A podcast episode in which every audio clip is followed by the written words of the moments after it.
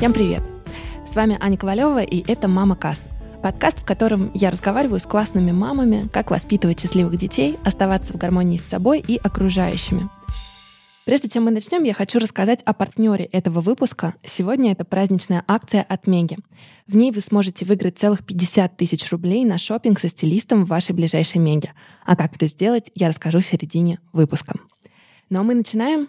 Сегодня у меня в гостях Саша Чарикова, продукт-менеджер, мама двоих дочерей и создательница сообщества, женского сообщества «Чатик», о котором Саша и расскажет в выпуске. Саша, привет! Аня, привет! Спасибо большое за приглашение. Давай для наших слушателей мы начнем с короткого представления о тебе. Расскажи в двух словах, чем ты занимаешься, сколько у тебя детей, ну, мы уже поняли, что двое, как их зовут, сколько им лет. На самом деле, ты все верно сказала. Я работаю продукт-менеджером в IT-компании международной. Занимаюсь развитием а, нового продукта и развитием программы для стартапов.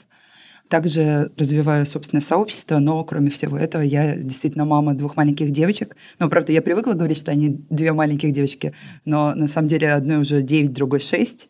Их зовут Настя и Катя. И уже 9 лет, как э, являюсь их мамой, и моя жизнь очень изменилась с их появлением. А расскажи про чатик. Я сегодня утром листала твой инстаграм и поняла, что это тоже очень важная часть твоей жизни, помимо работы и семьи, которые занимают тоже уйму времени. Да, на самом деле чатик родился ну, где-то больше года назад, но он родился как следствие тех активностей, которые были у меня в течение 10 лет. Я 10 лет делала нетворкинговые завтраки, в рамках которых э, сначала я знакомилась со своими подписчиками, у меня был достаточно активный блог в Live Journal ЖЖ, и мы начали с, просто со встреч с моими подписчиками, а потом это вылилось в ежемесячные встречи, на которых была возможность просто знакомиться, находить какие-то полезные там связи, партнеров. В какой-то момент это переходило там в дружбу, мы много где-то тусили, но это не было каким-то большим сообществом, это была просто тусовка вокруг меня.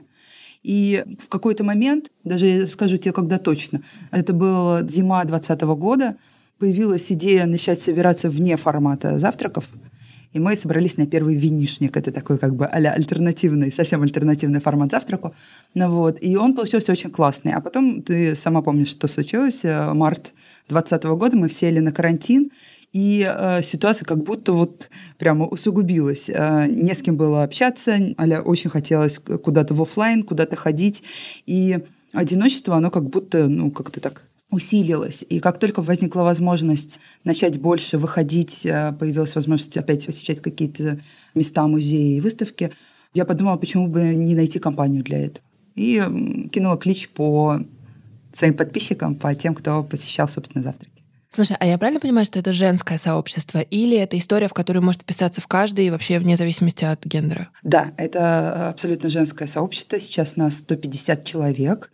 В большинстве своем это девушки там, 27-40 чаще всего замужем, ну, хотя у нас большой тренд а, смены семейного положения, как бы это не, не обязательное условие после вступления, но я просто сейчас его замечаю. Чаще всего там от одного ребенка у наших сообщниц, но да, у нас э, как-то так получилось, что мы начали собираться женским составом и решили оставить эту традицию как более комфортную, потому что именно она позволяет более доверительно, что ли, общаться, сохранять какой-то э, формат, в котором тебя точно примут. Слушай, а я, э, как я говорила, полистала твой блог и смотрела на правила функционирования чатика, и я так поняла, что у вас есть некое, по сути, правило, когда вы говорите не о работе и не о детях.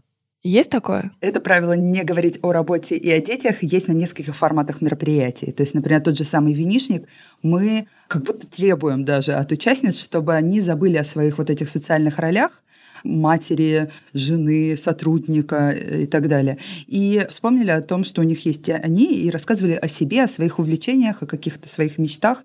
И для очень многих этот формат оказывается очень откровенным.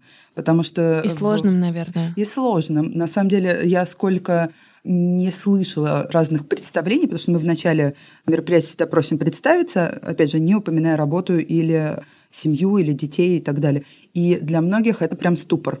Ну вот, потому что мы вот в этих ролях более комфортно, что ли, существуем. А когда надо говорить прямо о себе, о каких-то важных для себя вещах, это становится иногда проблемой. А вот для тебя как это? Потому что тоже, когда смотришь твой Инстаграм, ты понимаешь, что у тебя есть, по сути, две очень важные и большие части жизни. Одна — это семья, и вторая — это работа, где у тебя тоже классная карьера. А, мы, кстати, с Сашей работали в одной компании, все так, но мы не были знакомы на тот момент, и это было сколько уже, не, не знаю, лет пять назад, наверное. Было дело, да. На самом деле я уволилась в пятнадцатом году. Ага. Да, ну, выйдя сначала в декрет, поэтому мы с тобой не пересекались, но я, знаешь, у нас очень много общих коллег. Это правда. Но вот вопрос в том, насколько тебе было сложно перестать идентифицировать себя как с семьей, так и с работой. И как, как вообще ты находила этот баланс?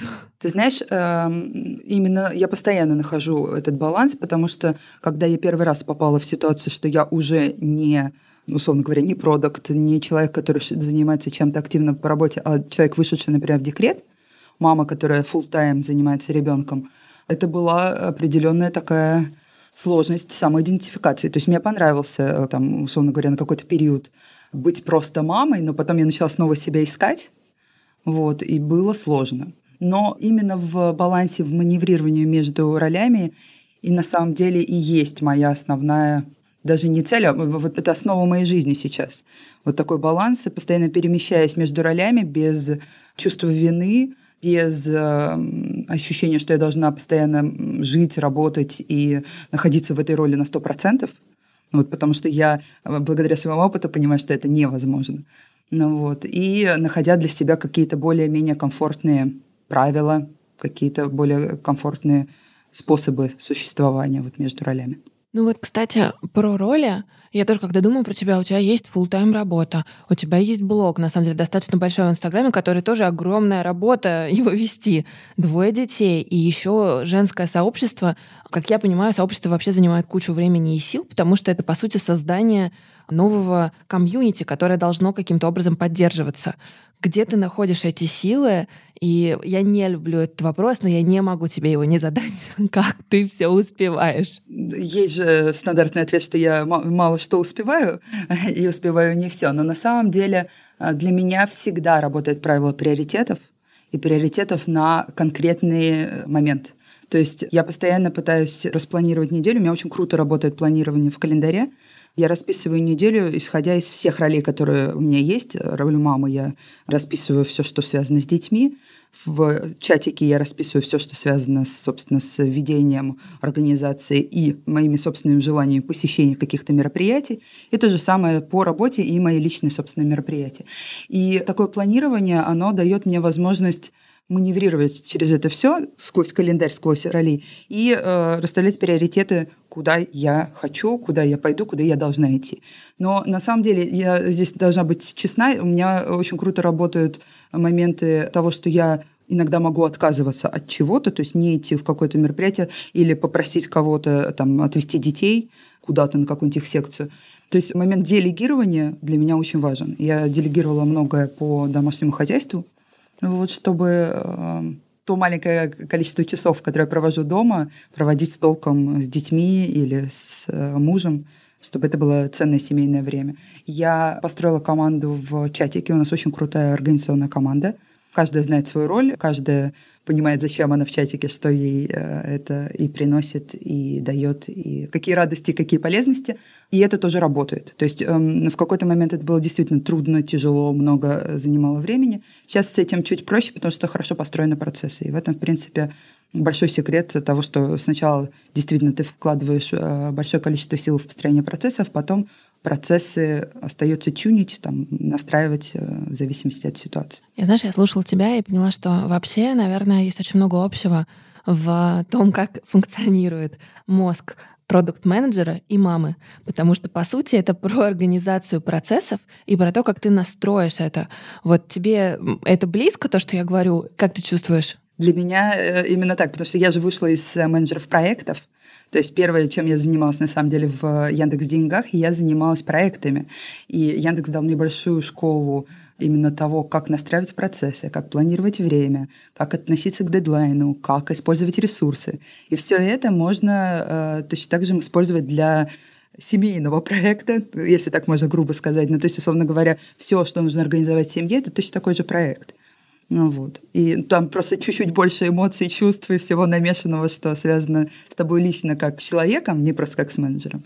Но и то же самое чатик, и все-все-все. Блог точно так же. Блог тоже у меня вписывается в мою систему э, какими-то кусочками, приоритетными, понятными зачем, вот, иногда эмоциональными, поделиться и так далее. То есть это в этом много рационального, но я, так как человек я эмоциональный, я э, много приношу что-то спонтанного, поэтому это тоже дает какой-то результат. Слушай, а ты планируешь, вот прям целенаправленно планируешь время на отдых? Потому что вот у меня есть знакомый, он э, даже бронирует себе в календаре слоты, когда он ничего не делает, и он называет это «на подумать». Вот кажется, при таком жестком графике такие вещи тоже нужны. Это идеальный способ именно бронирования в календаре. Очень поддерживаю твоего знакомого мой способ заранее бронировать время на отдых, но у меня немного... Э, у меня не бывает слотов, когда я просто на полежать, хотя я очень люблю полежать.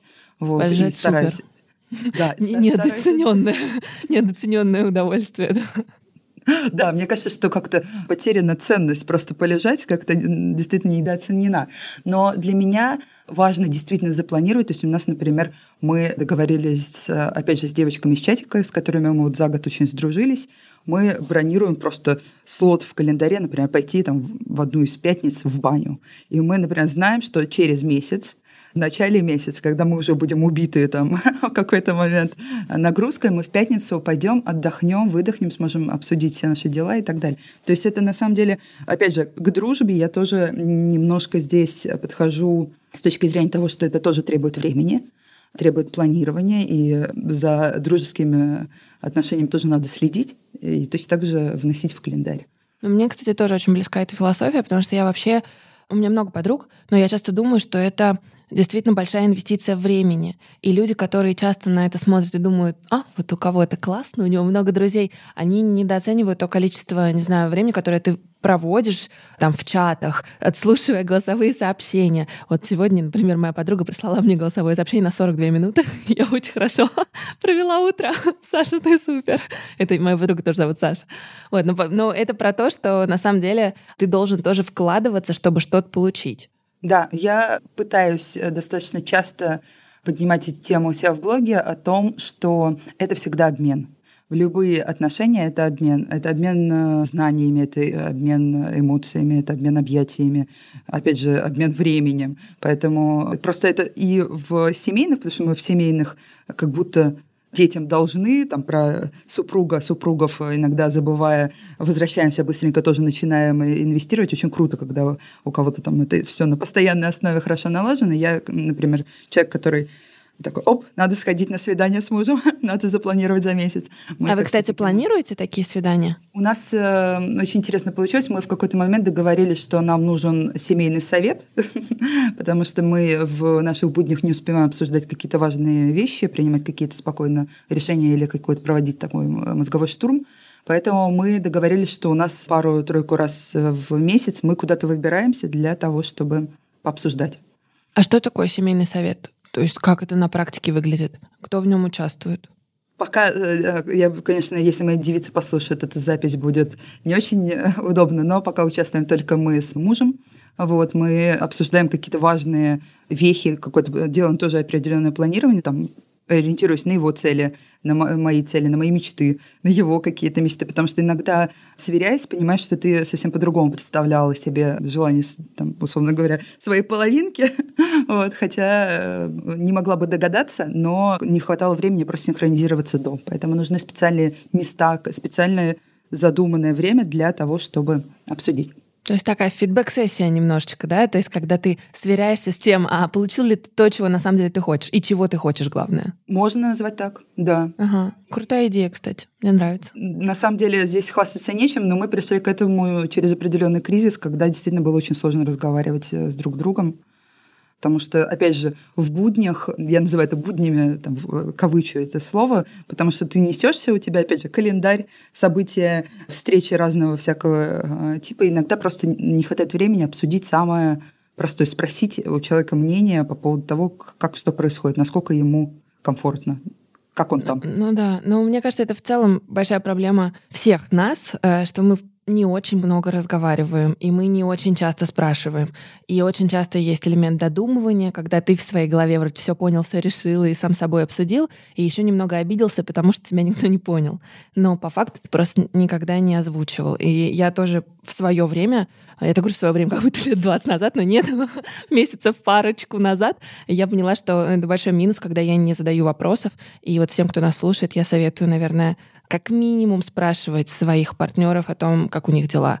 По-настоящему, не вот в типичном варианте там «Эй, как дела?». Я поддерживаю полностью. Для меня было большим открытием, что э, человек рядом со мной, он может меняться очень сильно.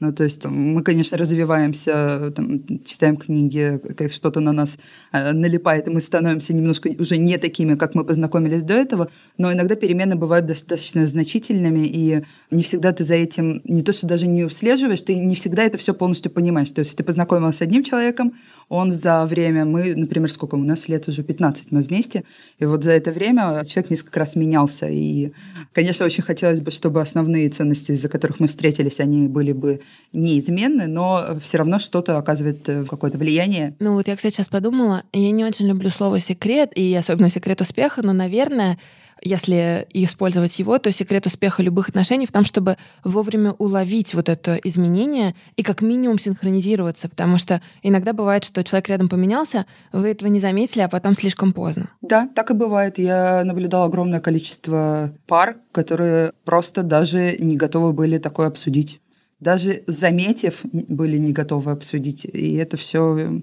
привело к не самым счастливому концу именно отношений, но знаю, опять же, много расставшихся пар, которые потом стали счастливее. Нечего тут кривить души. Слушай, а ты сказала, если мои девицы послушают этот подкаст, а вообще насколько они интересуются тем, что ты делаешь, где ты работаешь, что ты пишешь? Обсуждают это с тобой? Да, у меня старшая, ей 9 лет, и она начала достаточно давно интересоваться темой блогинга, потому что я много про это рассказывала, рассказывала, что я делаю, то есть она видит все активности вокруг моего блога и вообще и сообщества.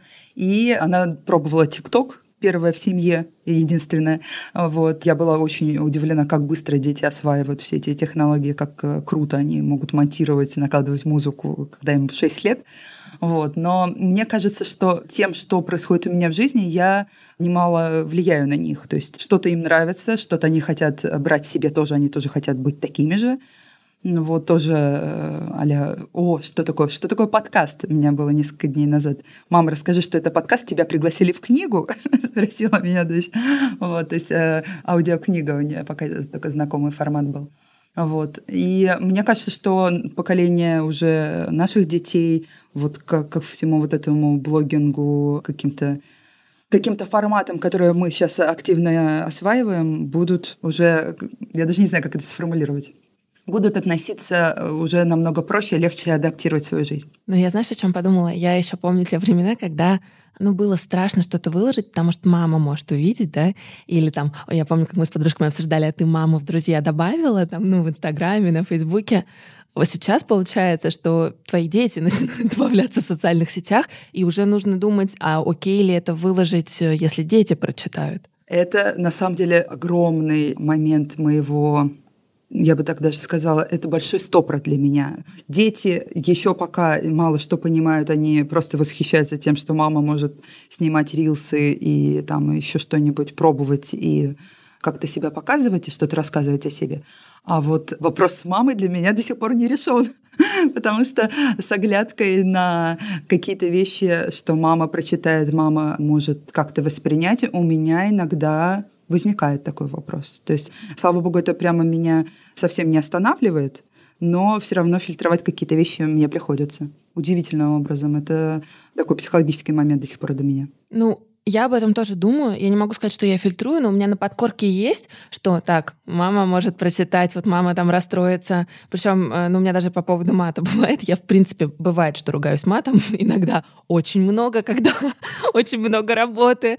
Но я вот все время думаю, а это, получается, мама услышит, мама увидит. И у меня есть такое, знаешь, когда возвращаюсь маленькую девочку, такая, не-не-не, нельзя. Спасибо, что ты это рассказываешь, потому что э, всегда кажется, что как будто ты одна в такой проблеме.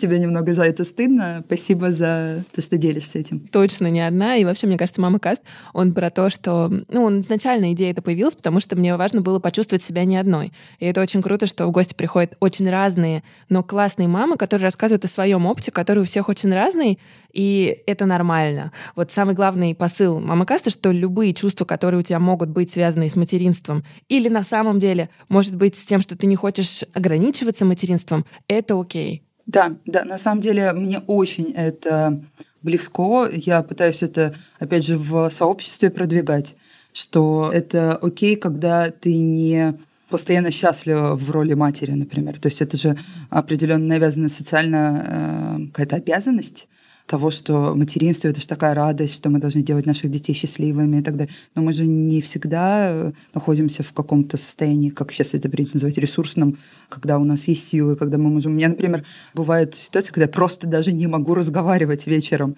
То есть у меня дети очень любят, когда мы вместе читаем по вечерам, и я всегда там главу-две им читаю, а у нас сейчас книги Гарри Поттера, и одна глава там за три в стандартной книге.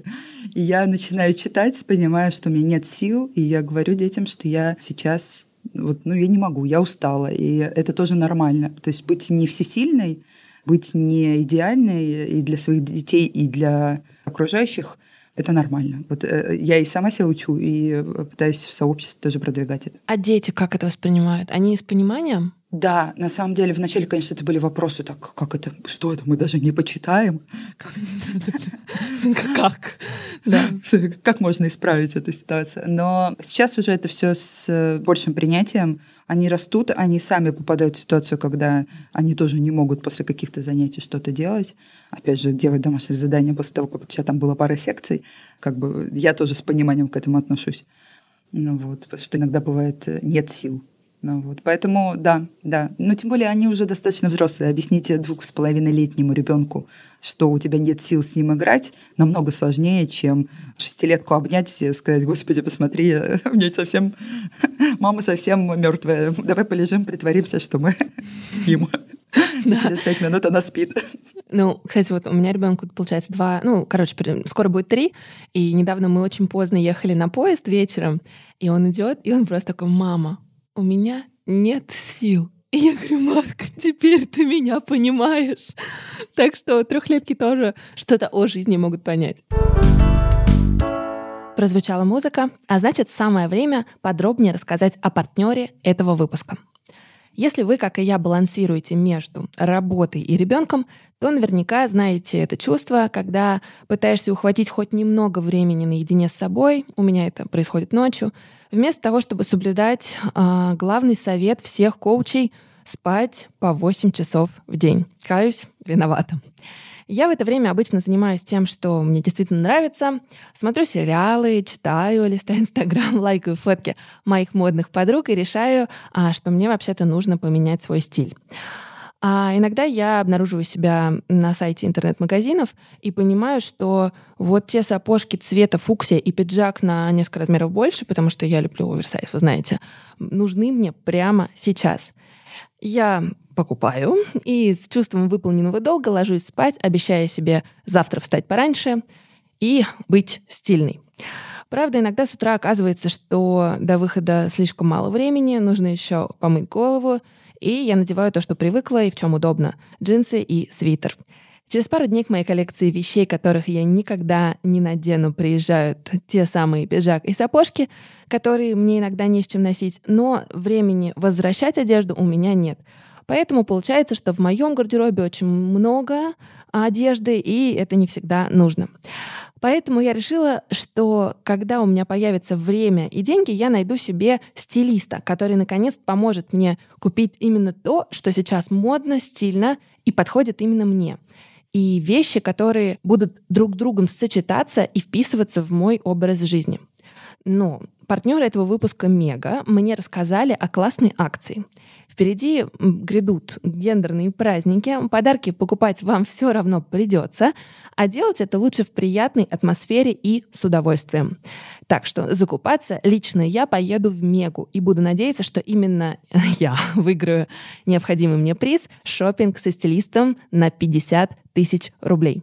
Хорошо, что Мег вообще-то много. Выиграть смогу не только я, а любая из слушательниц Мама Каста. В каждом торговом центре выберут одного победителя. Поучаствовать очень просто. С 10 по 23 февраля и с 24 февраля по 8 марта совершайте покупки в вашей ближайшей Меге на сумму от 4000 рублей, если вы живете в Москве, и на сумму от 3000 рублей в других городах России. Все подробности, а еще классные подборки подарков на приближающиеся праздники будут на сайте Мегастайл с 1 февраля. Ссылка в описании к этому выпуску. Ну а мы продолжаем и возвращаемся к интервью. Слушай, знаешь, какой еще вопрос? У тебя много разных апостасий, много разных проектов, и я, как никто другой, знаю, что чтобы вообще начинать что-то новое, нужно иметь некую веру в себя и в свой проект. Нужно, знаешь, вот этот э, вопрос «тварь я дрожащая или право имею», он как бы имеет место быть, но все время нужно делать какой-то шаг вперед и переступать, да, я все-таки сделаю.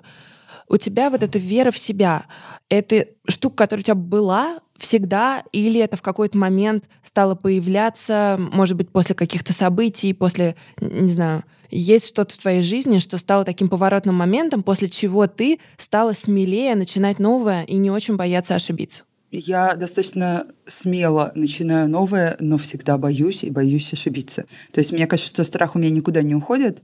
Вера в себя Здесь большая благодарность моей маме, которая пыталась всегда заложить мне веру в себя, но куча других обстоятельств всегда меня опускала ниже. Вот, и в общем... Ну, всегда есть эти люди, да? Всегда. Но на самом деле у меня достаточно а, строгий и критичный папа. При всей его любви ко мне, он всегда очень критичен а, к тому, что происходит, всегда посмотрит еще и с негативной стороны, как что там может быть. Поэтому это всегда меня в детстве останавливало во многом. Вот. Но чем становилась старше, тем больше я находила поддержку как и в самой себе, то есть я как-то ориентировалась, искала эту опору в себе, но и в каких-то значимых для меня людях. Например, в начале чатика, в появлении чатика, моя огромная благодарность орг-команде, которая достаточно спонтанно собралась и очень много поддержки оказала в самом начале и сейчас продолжает оказывать для того, чтобы сообщество существовало. То есть без поддержки у меня есть, например, я называю смелый SMM, Настя, э, с которой мы, в принципе, начали сообщество вместе с еще с тремя девушками, она просто взяла и поддержала меня без лишних эмоций. То же самое на всех остальных проектах. Где-то это поддержка там тимлида, меня очень поддерживающий директор здесь э, в IT-компании. И где-то это э, муж, который достаточно часто, без действительно большого глубокого понимания того, что у меня происходит, просто меня поддерживает, пытается найти какие-то мне опоры, как-то меня поддержать, забрать детей, дать мне возможность поспать. Ну, то есть какие-то... Просто оказывая поддержку как может. И на самом деле здесь, наверное, основной секрет в поддержке. А правильно я понимаю, что понимая значение этой поддержки, ты в том числе поэтому начинал чатик, чтобы дать эту поддержку другим. Мне тогда была очень нужна поддержка после карантина. Я как будто ее искала. Угу. Она была для меня очень важна. И получилось так, что мы Нашла все себе собрались... и, и другим. Да. На самом деле для меня это огромное открытие прошлого года, как сработало сообщество за год для меня. Я начинала сообщество в 2020 году с целью какого-то совместного досуга, обмена, опять же, поддержки и такого подружества, я бы так сказала. За год это выросло э, с несколькими людьми прям в настоящую дружбу. И это огромный бонус, который принесло мне сообщество. И я вижу, что это сработало на самом деле для многих, то есть те, кто достаточно... У нас большой костяк, большое ядро, которое продолжает двигаться вместе с нами, жить в этом сообществе. И для многих так и сработало, то есть дружба. Слушай, а как думаешь, я просто недавно поняла, будучи на одном дне рождения, где было много незнакомых людей, но я вдруг увидела, что это колоссальная проблема для людей, что там э, после 30 очень тяжело заводить новых друзей. Очень часто люди, оказывается, там работали 10 лет до этого, не вставая с рабочего места, что не удалось построить вот эти какие-то такие долгосрочные, а, глубокие связи. Вот если, например, ну, не удалось, да, где можно искать вообще вот этих друзей во взрослом возрасте? Что ты можешь посоветовать с высоты уже своего опыта и с высоты человека, ну, высота, может быть, не то слово, а учитывая опыт человека, который и строит вот эти подружества? Да, ты абсолютно права. Когда тебе, там, условно говоря, когда ты в школьном возрасте приходишь в школу или в университет, познакомиться там намного проще. Вы уже объединены по какому-то принципу, там, по специальности, по классу А, Б, В. Вот. И э, познакомиться намного проще. Когда тебе 30, у тебя есть коллеги, с которыми ты определенным образом формально, неформально общаешься, или нет коллег, может быть, ты в декрете. И находить друзей действительно намного сложнее я всегда призываю отталкиваться от себя, от своих интересов. То есть не пытаться найти друзей или какие-то знакомства там, где сферы тебе совершенно неинтересны. То есть, условно говоря, идти в кружок инвесторов, если тебе интересны танцы, ну, такое сомнительное, сомнительное удовольствие. Если тебе интересны инвесторы. Ну, на самом деле, очень потенциально, потенциально полезные контакты там. Но, опять же, твои интересы, что тебе интересно, посмотреть, где такие люди э, вообще могут быть, где бы ты была со своими интересами, куда бы ты ходила. То есть, например, у меня была интересная переписка с молодым человеком, в, с подписчиком в Инстаграме, на один из постов про нетворкинг он мне написал, что он переехал в новый город и уже пару лет не может найти э, хорошее знакомство. А у него ник был что-то типа «Руслан the runner». То есть Руслан Бегун. Я его спросила, окей, ты, наверное, любишь бег. Посмотрел ли ты, например, на Фейсбуке сообщество бегунов, таких очень много в разных европейских городах? И для него, например, это было открытием, он сказал, что он обязательно пойдет искать. Вот, и э, посмотрев, что интересно тебе, можно пошерстить, э, где подобные люди водятся, где они бывают. Сейчас формат, сейчас, конечно, э, трудно советовать что-то офлайновое, хотя достаточно много проводится офлайновых мероприятий, как и профессиональных, если вам интересны какие-то темы профессиональные, там, маркетинг, продукты, э, какие-то языки программирования. Есть и метапы, есть и какие-то конференции, где есть возможность нетворкинга. Вот так и, в принципе, все, что связано с хобби. Э, хобби, танцы, какая-то гончарка, э, хендмейд и так далее, это все все равно может принести какие-то знакомства, которые потом могут вылиться. Единственное, что, конечно, нужно понимать, что то, э, что собирает по определенному признаку, по определенному интересу, не дает какое-то единство в других темах, то есть это могут быть абсолютно разные какие-то люди. То есть, например, есть классный рандом кофе, который бот, он есть в Фейсбуке, есть в Телеграме и в разных сообществах, он дает возможность автоматически тебя перемешивают и дают знакомиться с каким-то человеком раз в неделю, то есть э, тебе просто присылается ссылка на общение. Вот. Но, опять же, это могут быть абсолютно разные люди. Для меня такой вопрос, опять же, решает сообщество, потому что чаще всего там достаточно фильтрованная аудитория в зависимости от темы сообществ.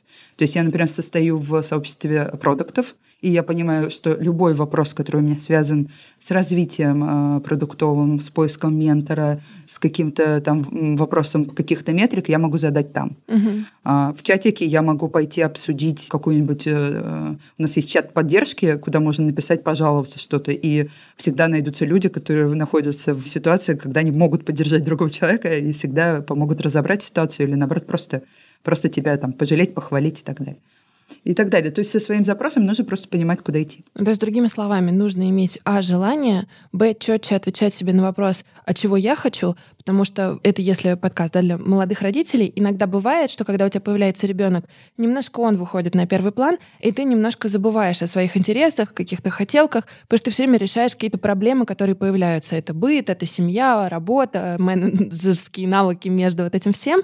Но э, получается, что нужно ответить себе на вопрос, а что же на самом деле интересно мне, и уже отталкиваясь от этого, часто искать э, единомышленников в этом. Да, да, именно так. И там еще есть третий пункт – быть готовой к дальнейшему общению. То есть иногда недостаточно просто прийти, вступить. Угу. Все-таки какое-то проактивное участие. Есть книга, называется «Вместе», она переведена так на русский язык. Вообще это Белонг э, выпускал издательство «Миф» вот, про сообщество, и там подобное поведение называется «быть человеком за». Угу. Человек, который всегда говорит «я за», «я да», да, «я согласен» и так далее. То есть вписываться в то, что происходит в сообществе, участвовать в беседах, пытаться познакомиться. Если есть активности вот такого рандом кофе нетворкинга, вписываться в нетворкинг, и тогда эм, возможностей на знакомство будет намного больше. Угу. Я э, недавно разговаривала со своей бывшей коллегой, опять же, из МИФа, то есть был период, когда я работала в издательстве Ман Иванов Фербер,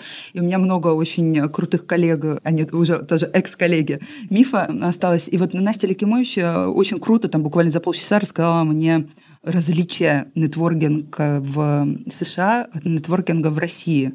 Потому что у нас в России это немножко вот даже само слово имеет какой-то такой желтоватый, желтоватый подтекст, да. Ну, человек, есть такой, да. Да, когда человек приходит куда-то, начинает там пихать свои визитки, не понимая там, что требуется людям, с которыми он разговаривает, да, да. которых даже не слушает. Да, и ну, насколько... тут две реакции. Либо нападение, либо немного извинений. Извините, пожалуйста, что я как бы вот сейчас вам расскажу о себе. А, вот было бы здорово, да. Да, да, как будто мы как будто не очень умеем это делать. То есть э, не умеем себя презентовать в таких ситуациях. То есть этому тоже нужно учиться.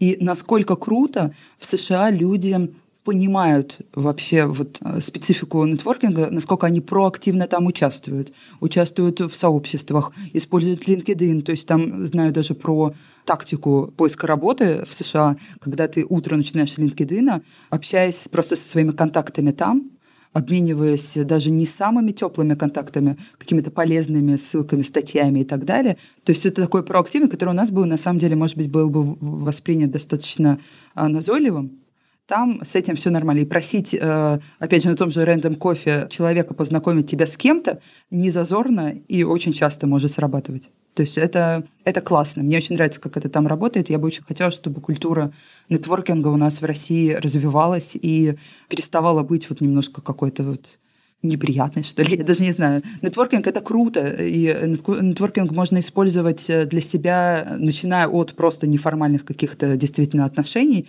до э, действительно поиска работы, поиска партнерств. Это действительно рабочий инструмент. А ты как-то девочкам своим рассказываешь про нетворкинг, про сообщество, учишь их вот этим софт-скиллам, которые они, по сути, тоже могут и в школе применить уже? Да, на самом деле э, я вижу, как э, старшая копирует меня. То есть это иногда, э, просто открыв рот, ты понимаешь, как ребенок подхватывает какие-то вещи, которые ты делаешь, и она видит, как я общаюсь с людьми, там, не знаю, в путешествиях, как я спрашиваю что-то, как я взаимодействую, и она много что применяет, и она достаточно и активная, и э, любит общаться, и легко знакомиться. С младшей пока не могу такое сказать. Мне кажется, что она достаточно самодостаточна и закрыта. Вот, но я очень надеюсь, что у нее будет желание больше знакомиться.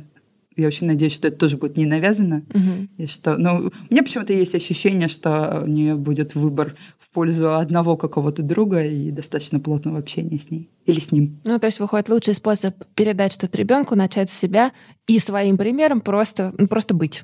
Это на самом деле основа моего материнства. Я всегда, правда, я сейчас начала замечать, что я всегда хотела быть классным примером для своих детей или просто, просто примером. А сейчас во многом они начинают тоже показывать мне пример, например, своей трудоспособностью, своим там, любовью к спорту, какой-то постоянной регулярностью занятий и так далее. То есть я иногда смотрю, вдохновляюсь и думаю, господи, я тоже хочу так же быть, я тоже хочу быть своими детьми, чтобы иметь столько кайфа от каких-то занятий. Но пример, э, это, мне кажется, что каких-то других способов более действенных и нету. Действенных, да, но другие точно есть, когда, знаешь, я этих историй видела достаточно много, когда начинают немного долбить детей, вот, мама не вышла, вот ты будешь делать как надо. Ну, обычно это действует от обратного, но все равно эти истории повторяются. Иногда я себя ловила на том, что я предлагаю что-то, что я сама не реализовала, не попробовала. Или, например, я, там, я не умею, например, кататься на роликах. Мне стыдно сейчас признаваться, но я не умею кататься на роликах. Я Это окей, Саш. Я не да? сужу тебя. Спасибо, Аня. Все хорошо. Это безопасное пространство мамы Касты, да. Слушай, это очень круто. Я на самом деле себя в этой ситуации чувствую очень хорошо. Спасибо. Спасибо тебе за именно такое пространство, потому что легко э, что-то такое рассказывать. Но вот я, не пройдя какой-то путь в детстве, Сейчас хочу пораньше дать эту возможность своим детям, чтобы у них уже как будто было уже заранее это, чтобы они, войдя там, не знаю, в подростковую жизнь, уже легко хватая ролики, выходили и катались в свое удовольствие. Потому что сейчас, когда я уже намного выше, чем я была в 12 лет. вот, уже страшновато залезать на ролики и падать с этой высоты. Слушай, ну это тоже понятно, потому что я вот, например, э, иногда ну, у меня ребенок играет с телефоном, и я думаю, вот, значит, надо отобрать экраны, это плохо, а потом я думаю, блин, какой пример он видит перед собой? Really sorry, но я просто все время, я живу в телефоне, я всегда в нем, я работаю в телефоне, я переписываюсь в телефоне, я голосовые сообщения записываю, и ну, это тоже не очень честно с моей стороны, ну, говорить, что, слушай, ты вот не сиди в телефоне, когда я всегда в нем, и я зависима. И вот как бы я ловлю себя на этом, я пока не нашла, как с этим бороться и что с этим делать, но я точно понимаю, что работать нужно с моей зависимостью телефонной, а не с тем, как ребенок просит там условно щенячий патруль посмотреть. Это сто процентов, и для меня здесь работает только, опять же, хороший пример того, как ты меняешь э, различные активности. Действительно, немножко ограничить время себе на телефон, показать, что ты кроме этого можешь читать книгу, что ты там можешь поваляться в ванной отдохнуть, ты можешь включить что-то познавательное по телевизору, ты можешь приготовить еду и так далее. То есть какая-то активность, которая показывает ребенку, что кроме простого вечера в телефоне, можно делать еще что-то. У нас это сработало, когда я установила временной лимит на планшеты. Угу. У детей есть время, когда они могут поиграть по сети, во-первых, с друг другом, а во-вторых, с подружками у них есть время, когда они встречаются и играют в Roblox вместе. Там где-то бегают, прыгают. То есть это достаточно безопасные игры, но так или иначе это игры просто по сети. Такое немножко тупление. Ну, вот. Но у них есть это время, и мы с ними отлично понимаем, что до этого времени они что-то еще делают другое, они ходят на секции, делают домашку и так далее. После этого у них тоже куча всего еще, что они могут делать. Поэтому да, здесь немножко работы личной приходится прикладывать, потому что у меня тоже регулярно получается, что э, экранное время превышает мыслимое и немыслимое. Слушай, а как тебя поменяло появление детей? Что изменилось в тебе? А, мне кажется, что до появления старшей дочери я была достаточно инфантильна, и мне кажется, что я родила ответственность. То есть я, у меня прямо есть ощущение, что я прям родила э, вместе с Настей такую себе взрослость какую-то, ощущение ответственности за человека и уже за себя. То есть принять какое-то решение не очень обдуманное сейчас стало сложнее если оно действительно серьезное, если оно касается не только меня, семьи и так далее. У нас, потому что мы думаем о всяких каких-то э, общих семейных, там, я не знаю, каком-то переезде э, совместном и так далее.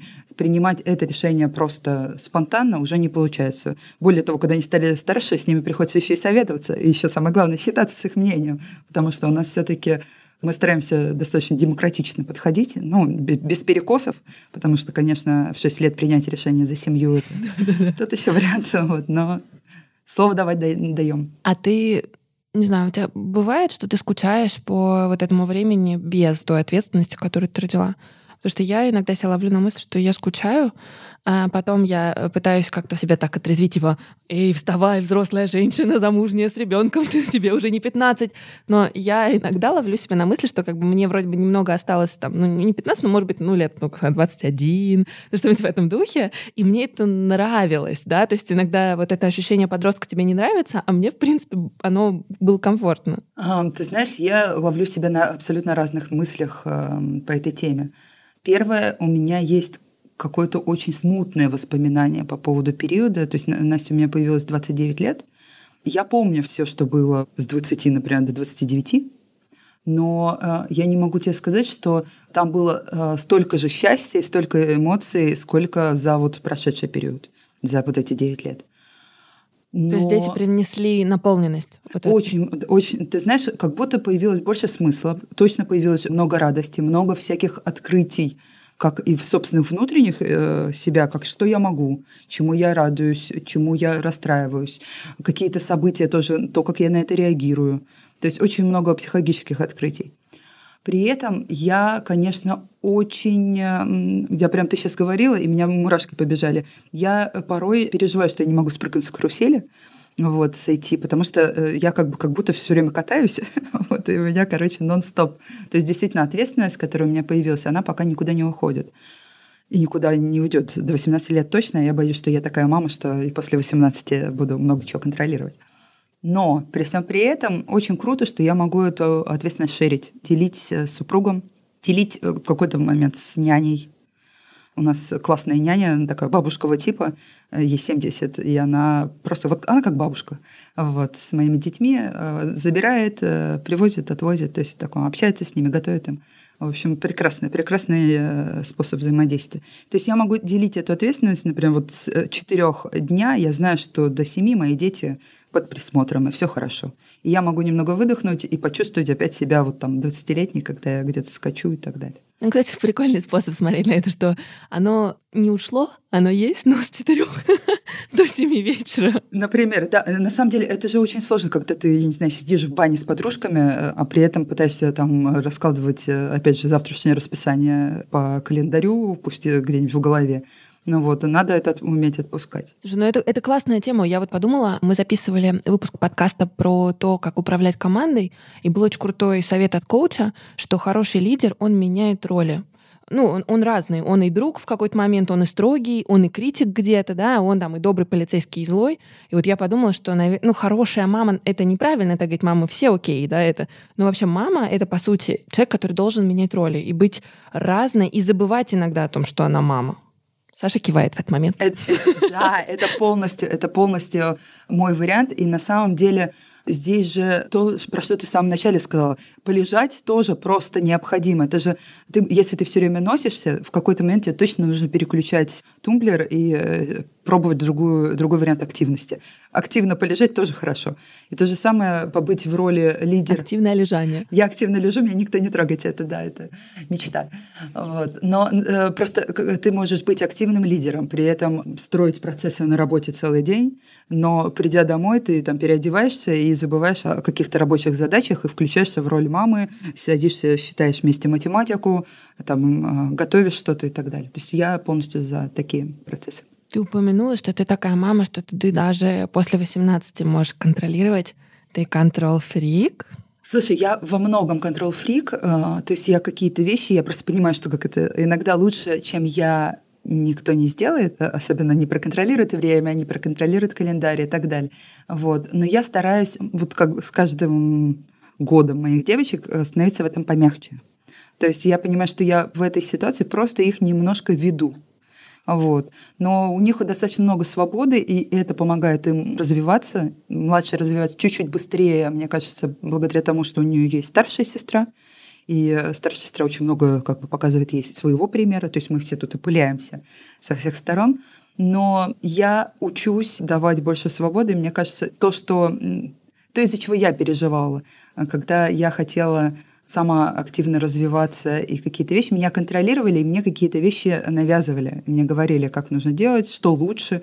А, у нас есть семейная шутка, которая на самом деле не шутка, когда папа говорил, что ты можешь поступать в любой университет, только образование должно быть экономическое в университете путей сообщения.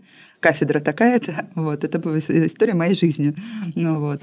Поэтому выбор у людей должен быть, и они должны делать его самостоятельно на том уровне, на котором они могут. Там, выбрать платье сегодня, welcome, давай, выбирай платье, можешь какой хочешь, колготки там, на всех, вот на таком уровне легко. Но мне импонирует, ты даже когда про детей говоришь, ты говоришь, я их веду как проекты. Но при этом, что мне тоже нравится в том, что ты говоришь, это не, знаешь, такое сумасшедшее отношение к проектам, когда ты пытаешься реализовать, да, ну ты понимаешь, о чем я говорю, а, свои какие-то амбиции. Это скорее здоровое отношение к проектам, которые требуют твоего внимания, заботы ответственности. У них есть какой-то скоп своей, да, ну, жизни, но ты куратор немножечко такой. Это можно назвать так. На самом деле, ты знаешь, у меня есть классная школа моей мамы.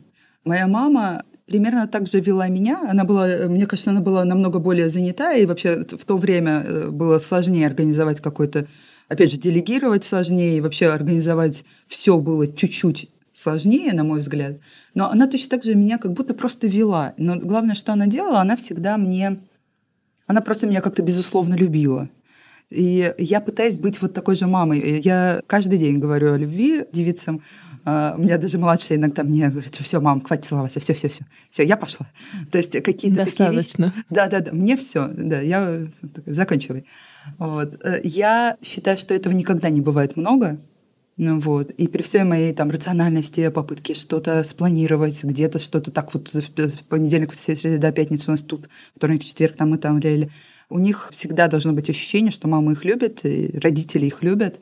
И э, все, что не происходит, это все должно быть в радость. Поэтому я, как это, проект э, счастья, а не проект проконтролировать все, и чтобы они выросли э, достойными людьми. Ну, это очень классное такое напутствие, мне кажется. Давай тогда финальный вопрос я тебе задам.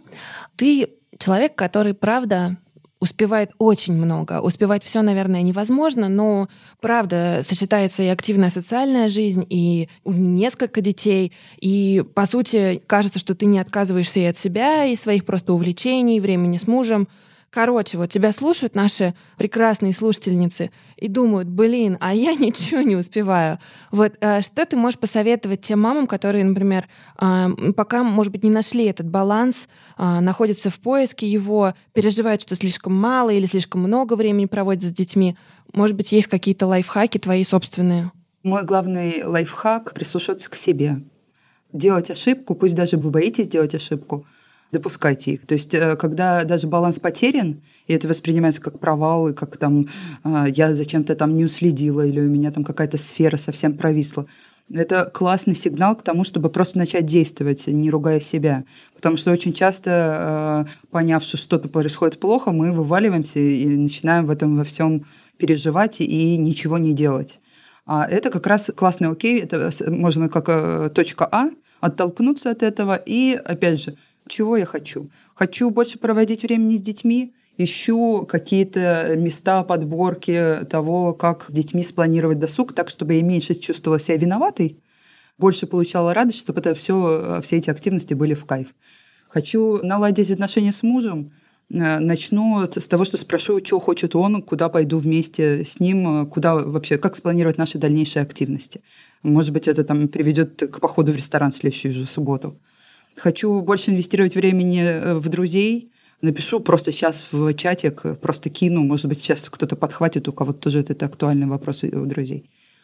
Если я потерялась и не знаю, куда идти карьерно, поговорю с подругами, которые, скорее всего, тоже были в этой ситуации. Ну, то есть каждый раз посмотреть, какие есть возможности по, своему, по своей проблеме, по своему запросу, и попробовать вывести на какую-то проактивную стадию. И часто это не требует очень много э, ресурсов, очень много времени для того, чтобы просто начать.